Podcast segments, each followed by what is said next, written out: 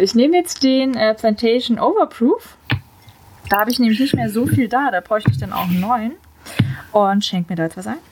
Ich habe den äh, normalen Plantation Grand Reserve. Ach komm, ich kann kein Spanisch, Leute.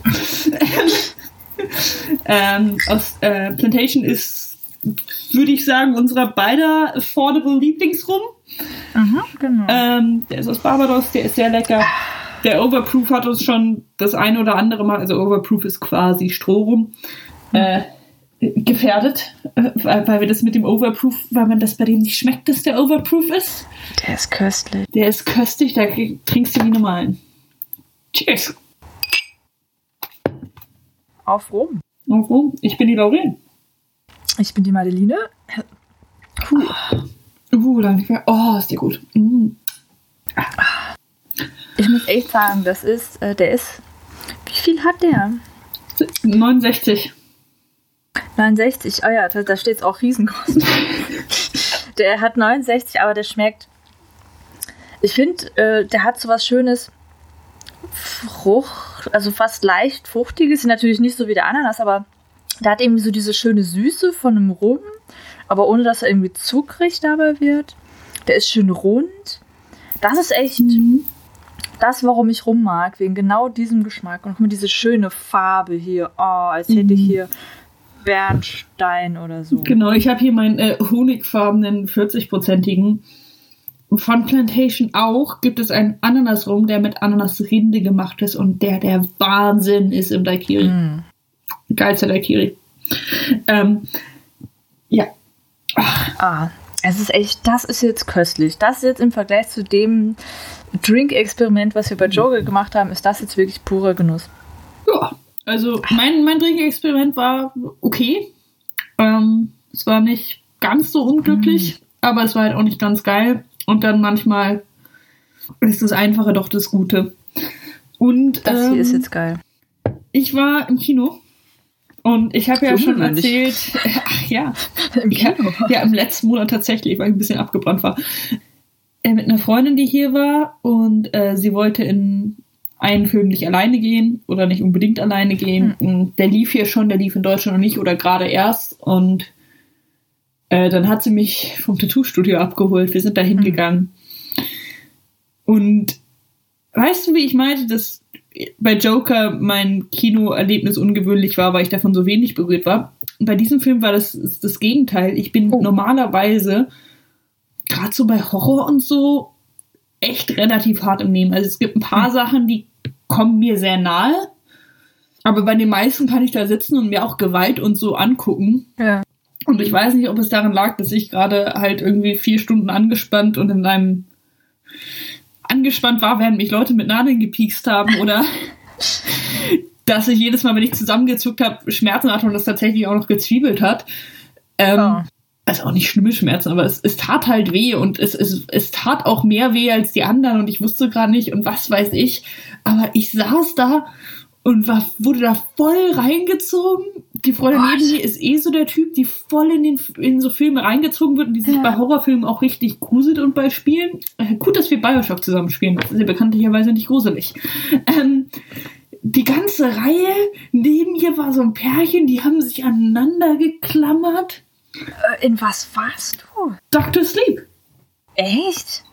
Ja, Taugt der so arg was? Also ich war kurz Ich- davor nicht reinzugehen, weil ich mir dachte, so, ja, Jesus. ich wäre da jetzt auch nicht unbedingt reingegangen, weil ich war gerade an Friedhof der Kuscheltiere und bla bla bla und ich hatte mir auch null informiert. Ähm, und der Film arbeitet, fand ich zumindest, wie gesagt, ich war da leicht verschallert drin, aber äh, sie ist halt dann direkt am Sonntag nach Deutschland geflogen, wollte an dem Abend direkt nochmal rein, war am Montag nochmal drin, geht da bestimmt noch fünfmal rein. Ähm, aber bei mir war es so, ich habe Shining, wie glaube ich, viele Leute meines Alters geguckt, als ich zu jung dafür war. Und Dr. Sleep arbeitet ganz geschickt, also mit Callbacks zu Shining und zitiert auch Sachen aus dem Film oder zeigt auch Sachen aus dem Film und es fängt auch an mit, mit ihm als, als Kind und so. Und das hat bei mir erstmal dazu geführt, dass ich mich wieder an, an die einzelnen Plotpoints erinnert habe, weil also Shining ist ein super Film. Mhm. Ich habe den ein paar Mal geguckt, aber das ist jetzt nicht einer, den ich mir regelmäßig gebe. Und ähm, der hat, ich weiß nicht, ob das war eine Mischung aus, er hat selber Spannung aufgebaut und er hat Spannung von deinem Zuschauererlebnis des anderen Films wieder aufgerufen und war da meiner Meinung nach aber auch nicht hm. zu sehr dran. Also das ähm, baut ja darauf auf, es geht ja um den Jungen, als er erwachsen ist. Ähm, und es wird am Anfang so ein bisschen etabliert, damit man weiß, was The Shining ist und es werden auch die Antagonisten sofort etabliert. Ähm, und dann wird es immer mal wieder so ein bisschen zurück, zurückerinnert daran. An einer Stelle oder so war es mir mal zu viel. Bei ein paar anderen sage ich, gut, das ist, das weiß man noch. Und beim paar Stellen war es so, hm, die Erinnerung hätte ich jetzt nicht gebraucht, aber jemand, der mhm. den ersten Film nicht gesehen hat, hätte sie vielleicht gebraucht. Also wie gesagt, das ist auch ein eigenstehender mhm. Film. Mich hat's mitgerissen. Ich habe damit nicht gerechnet. Okay. Äh, ich weiß nicht genau, woran es liegt. Hm. Und ähm, ich, der ist halt, hätte ich auch nicht gedacht, der ist von Mike Flanagan. Der hat Haunting of Hill House gemacht, den habe ich nicht gesehen. Er hat ein paar andere Horrorfilme gemacht, die habe ich nicht gesehen. Der hat ein paar Fernsehsachen gemacht, die ich nicht gesehen habe. Also, das war so, hat mir nicht gesagt, Ewan McGregor ist drin, der ist gut. Ja, den, den mag ich auch. Rebecca Ferguson, ähm, Cliff Curtis, wo ich mir kurz dachte, ist der verwandt, aber mich dann auch nicht weiter informiert habe. Ähm, und äh, die Musik ist gut, der Film ist ganz gut, die Ästhetik ist gut, aber nicht zu gut. Ich saß da irgendwann drin, in meinem Pulli, es war auch kalt. Ähm, hm. Und war so, ey, wenn jetzt die scheiß Zwillinge kommen, dann gehe ich. Es wird mir dann so blöd. Und die Zwillinge kamen natürlich. Aber ja. es, es war, ähm, war ganz gut. Es, es wird ein Konzept erläutert und es wird dann auch irgendwie ausgenutzt und Okay. Ich fand es interessant. Ich fand, dass sie nicht zu sehr auf dem Alten aufgebaut haben, sondern dass es einfach ein eigenständiger Horrorfilm ist, der so ganz gut erzählt ist und der Spaß gemacht hat und mich überraschenderweise gegruselt hat. Und ich weiß gar nicht, weshalb. Okay.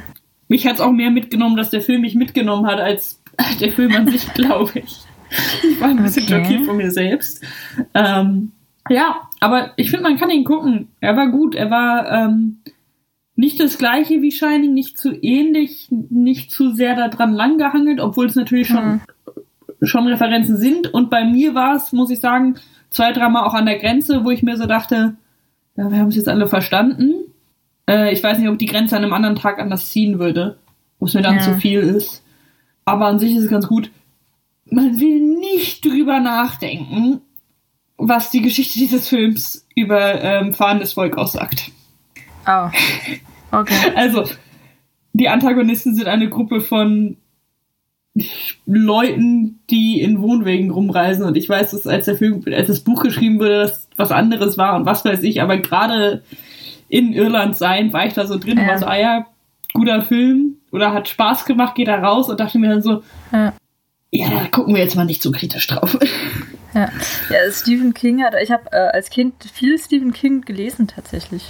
Was auch prägender war, als ich mir, glaube ich, bewusst war, wenn ich gerade drüber nachdenke. Ja, äh, und Stephen King hat ja schon so seinen Hang zu äh, Kindesmissbrauch, was auffällig ist, immer wieder als Horrormotiv. Ja. Und eben durchaus so Backdrop mit halt ähm, Air Quotes, ich mache Air Quotes, gutes Podcasting hier, äh, Gypsies und ja. halt auch hier so äh, indigenen äh, Friedhöfen etc. Also er hat da gerne mal, er nutzt das gerne auch mal so Folklore-Sachen. Von daher überrascht mich das nicht, aber klar, man sollte sich der Konnotierung bewusst sein. Ja, und es ist halt schwer. Ja. ja. Das ist kritisch. Ich wollte ihn eigentlich tatsächlich nicht sehen, eben weil mich dieses ganze, also es basiert ja irgendwie auf dem Nachfolgebuch äh, zu The Shining, also das dann auch Dr. Sleep heißt und das ist ja auch alles okay und Stephen King Verfilmung, aber mich hat halt genau dieses Ding genervt, dass sie so krass auf Kubricks The Shining von der Ästhetik rumgehackt haben, wo ich mir auch dachte, ja, dann mach was eigenes. Also ihr könnt mir jetzt nicht den Film verkaufen, wenn es nicht ein Kubrick ist. Also ihr könnt mir jetzt nicht quasi Kubrick Teil 2 verkaufen, wenn es nicht ist. Dann macht halt auch einfach eine eigene Verfilmung. Aber dieses genau drauf rumgereite und wir klauen jetzt die Motive, weil er es so geil gemacht hat, fand ich halt irgendwie so, ich dachte so, oh, ich weiß echt nicht, ich glaube, ich gehe da nicht rein. Aber dann werde ich es doch tun. Ich fand gut, dass sie die zitierten Szenen zitiert gelassen haben. Okay. Also, das sind, das ich weiß Trailer nicht, halt ob die, nicht so. ob die nachgemacht sind, äh, nachgedreht sind. Äh, es, es gibt ein paar Szenen mit ihm als Kind auch, ähm, Ja. aber so die Blutwelle und so Mhm. und die Frau in der Badewanne könnte nach meiner Erinnerung, die jetzt auch nicht die beste ist, einfach ein 1 zu 1 Zitat sein. Ja, okay. Was man jetzt vielleicht auch nicht unbedingt gebraucht hätte, und du hast recht, sie bauen davon viel ein von dem Bildmaterial, aber ich habe das Gefühl, dass sie das dann halt in sich belassen haben. Okay, das ist wenigstens was. Ja, von der Story kann man ein paar Sachen ganz gut rumhaken, beziehungsweise das ist dann halt auch einfach alt. Worauf ich wirklich rumhaken möchte oder es nur kurz wütend Mhm. erwähnen möchte, um da nicht weiter drüber zu sprechen ist. Und was ist der deutsche Titel? Dr. Sleeps Erwachen. Hä? Äh, Also deutsche Titel muss man teilweise nicht verstehen, ne? Es heißt Dr. Sleep. Warum es heißt? Dr. Sleep. Ja, es passt schon, weil er quasi wieder erwacht oder sich dessen wieder bewusst wird, sich dem wieder widmet, was auch immer. Aber warum kann man nicht einfach Dr. Sleep lassen? Ich weiß es nicht. Aber ja, deswegen. Gut. Gut, äh, mein Film hat das mit der deutschen Übersetzung sehr einfach gemacht. La haine. La, la haine. Ich kann ja Französisch. Hass. Ah, von dem habe ich gehört. Du kennst ihn nicht? Nee. Ich habe sie nicht gesehen. Ich war mir sicher, dass du den auch kennst. Du direkt sagst mir, ja, Mann. Okay, krass. Ich war mir eigentlich sicher, dachte ich mir, ah, okay, den kennst du dann ja auch voll gut. Okay, Nee. krass. Okay, äh, gut, dann, ähm, und zwar, ähm, ich, ich habe den früher schon mal gesehen. Ich habe den mit, äh, ich bin mir gerade nicht sicher, ob Felix und ich den auch in einem Seminar dann gemacht haben oder auch bei den Klassikern zwischendrin. Auf jeden Fall hatte ich es mit ihr auch mal über den Film, dann haben wir nochmal auch gesehen. Und jetzt, voll cool, äh, eine meiner Studierenden hat den für eine mündliche Prüfung ausgewählt. Und ich war direkt so, oh, geil, dann kann ich den Film ja auch wieder gucken. Und wow. Wow. Ähm, der ist von 1995, ein französischer Film von Mathieu Kassovitz, den man äh, von der Regie her sonst wahrscheinlich am ehesten noch von Die purpurnen Flüsse und Gothica kennt. Ähm, der hat sonst eher so Shorts gemacht und halt sehr, sehr viele französische Sachen, die ich halt auch nur echt teilweise kenne. Und äh, sonst vor allem als Schauspieler, glaube ich. Also die Stadt der verlorenen Kinder. Äh, in Hass ist er auch kurz als Skinhead zu sehen. Fifth Element war er äh, drin. Die fabelhafte Welt der Emily, äh, Valerian. Also er ist äh, von den IMDb-Sachen eher äh, Schauspieler, aber halt auch ein sehr, sehr guter Regisseur. Mit äh, Vincent Cassel, der damals so Anfang 20 war. Was total krass ist, das jetzt zu sehen. Mhm. Und das war sein erster Kinofilm. In dem Jahr kam noch ein anderer mit ihm zusammen äh, raus, äh, der aber nicht so erfolgreich war, Jefferson in Paris. Das war aber sein erster Kinofilm, das war sein großer Durchbruch. Man kennt ihn ansonsten, glaube ich, von sowas wie Dobermann, Purpurne Flüsse, Brotherhood of the Wolves, Schreck, Irreversible, der total krass ist, die Oceans-Reihe, Black Swan, mein Einmal Alles, Go Girl. In äh, Westworld Season 3 wird er auch dabei sein. Eastern Promises, gerüchteweise Mhm. Eastern Promises 2 ist auch wieder dabei. Ähm, Mhm. dann Hubert Conde. Wie gesagt, sorry, ich kann das nicht. Als Hubert, der auch sein äh, Debüt in diesem. Äh, nee, genau, der hatte ein Debüt in einem früheren Kassowitz-Film ähm, mit dieser äh, Schwangeren. Und sein Durchbruch aber auch mit Hass. Und ansonsten sowas wie The Constant Gardener und eben sehr, sehr viel französisches Kino. Und äh, Said Tag als Said, ähm, der seinen Durchbruch äh, auch mit Hass hatte. Das war auch sein Debüt. Also das waren alles zu diesem Zeitpunkt Anfang 20-jährige, noch nicht so etablierte und noch nicht so erfahrene Schauspieler. Was, was total geil ist, ist jetzt zu sehen. Und ähm, er hat bei dem Drehbuch auch ein bisschen mitgeschrieben und man kennt ihn ansonsten vielleicht aus Vantage Point, Wonder Woman und John Wick Chapter 3. Da ist er der Elder von den Assassins. Mhm. Und dieser Film ist ähm, schwarz-weiß und er erzählt einen Tag, also der ist so quasi so 24 Stunden, hat auch immer so Inserts mit den Zeiten, erzählt einen Tag im Leben dreier junger Männer aus den Banlieues, die unterschiedlichen Migrationshintergrund haben. Also einmal jüdisch, dann marokkanisch, dann, ähm, äh, ich, ich glaube, es wird Afro, Afro-Französisch genannt oder so. Und damit eben auch den ganzen zusammenhängenden Rassismus und die Diskriminierung in Frankreich äh, behandeln und Drogengewalt, vor allem Polizeigewalt und halt auch damit zusammenhängende Resignation und Entwicklungsmöglichkeiten. Und es ist ein wahnsinnig cooler Film, der mit sehr, sehr vielen experimentellen Momenten arbeitet, der laut ist, weil er sich mit ähm, eben auch Männlichkeit und dem Versuch einer Behauptung äh, beschäftigt und da in diesem ganzen Gewaltthema. Und es ist eine wahnsinnig krasse Abhandlung über tragische Helden und eine Welt, die halt eigentlich keine Helden zulässt. Mhm. Und ähm, es gab so viele Momente in dem Film, wie gesagt, der ist von 95 und war damals inspiriert, weil der ist auch tatsächlich in den Banlieues gedreht, mit auch Leuten aus den Banlieues. Und ähm, damals inspiriert von wahren Begebenheiten, weil da wurde ein, ähm, ein junger Mann festgenommen und in Polizeigewahrsam auch erschossen, der an Heizkörper gefesselt war.